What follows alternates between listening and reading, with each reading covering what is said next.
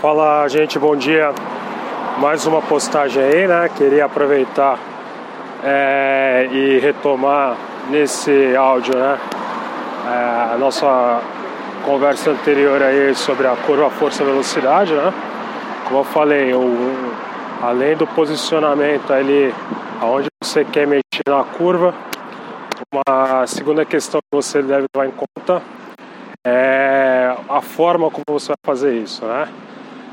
É, eu costumo falar que o problema aí da periodização em geral é que para cada autor você tem um modelo, né, um método, né? Então você pega mesmo o modelo de blocos aí que eu pego a base lá do Verkhochansky, né? Você vai ter aí cada autor trazendo um tipo de modelo, né? Então o Verkhochansky faz de uma forma, o Surrin faz de outra forma, e isso é que vai confundindo um pouco, eu acho, a periodização, né? Mais ou menos como acontece aí no mercado, né? É, cada um faz, ah, o meu é treinamento funcional, o meu é cross funcional, biofuncional, né?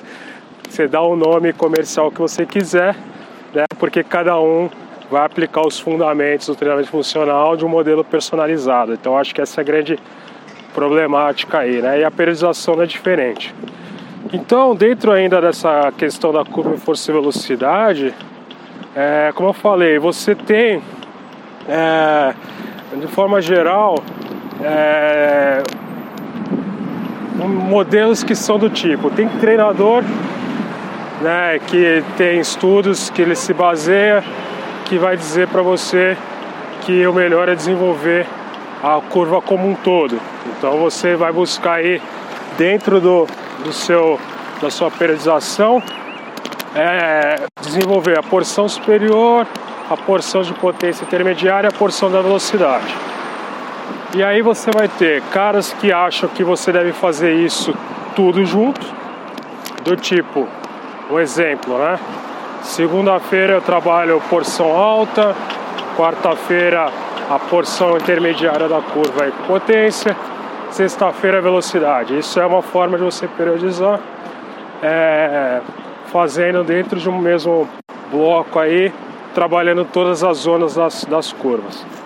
E tem outros treinadores que fazem isso separado. Então, no primeiro momento ele trabalha a porção alta, no segundo momento, depois lá de três, quatro semanas, ele passa para a intermediária e depois para velocidade. Então seria uma, o que eu chamo de fracionado.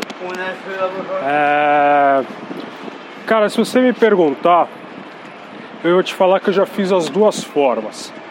Como eu explico para vocês né, no curso, é a forma fracionada.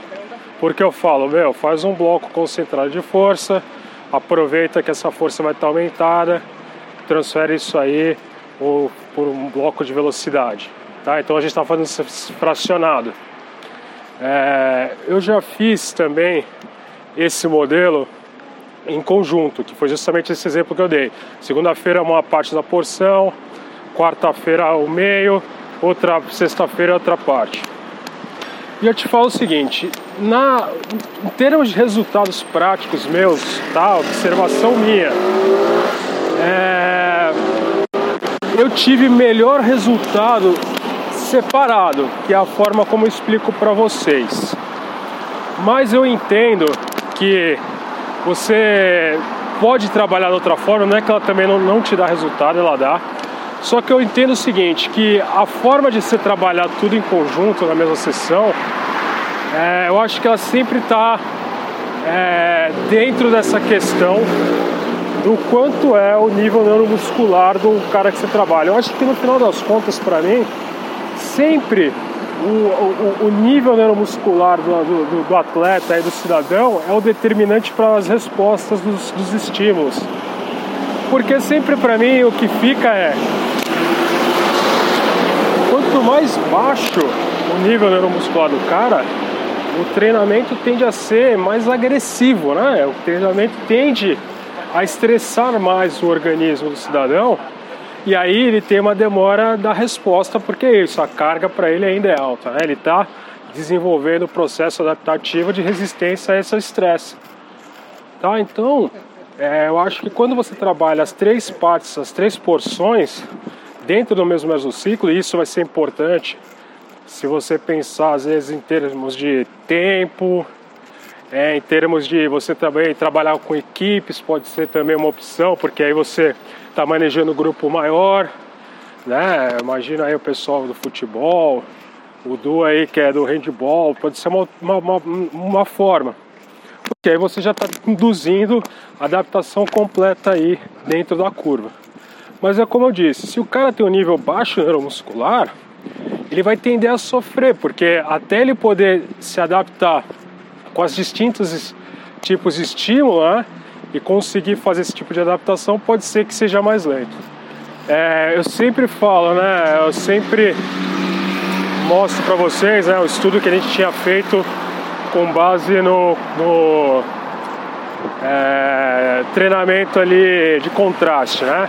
O treinamento de contraste, ou às vezes chamado também de complexo, é aquele que mistura um exercício neuromuscular seguido de um exercício de potência ou velocidade, né? O famoso agache e corre, né? Agache e salta, faz leg press e pula, alguma coisa desse tipo. E que a gente percebeu é que no, quando a gente usou lá como sujeitos universitários, a gente viu que é, inibia, né? Então o resultado piorava, porque no final das contas a, a, a resposta aí, a conclusão do estudo era essa, que quanto mais baixo o nível neuromuscular, o cara não consegue aproveitar o efeito aí da potencialização.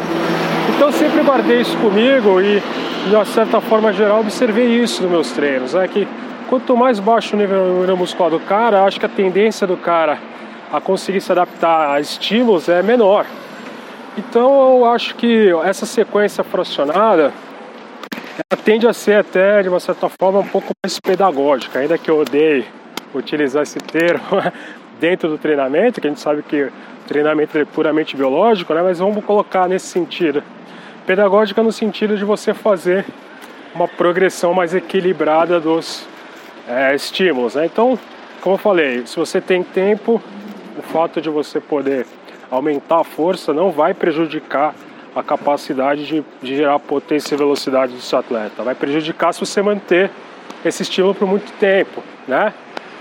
É, depois, a gente sabe que estímulos de potência são estímulos mais complexos né? Porque além da componente força, tem a componente velocidade.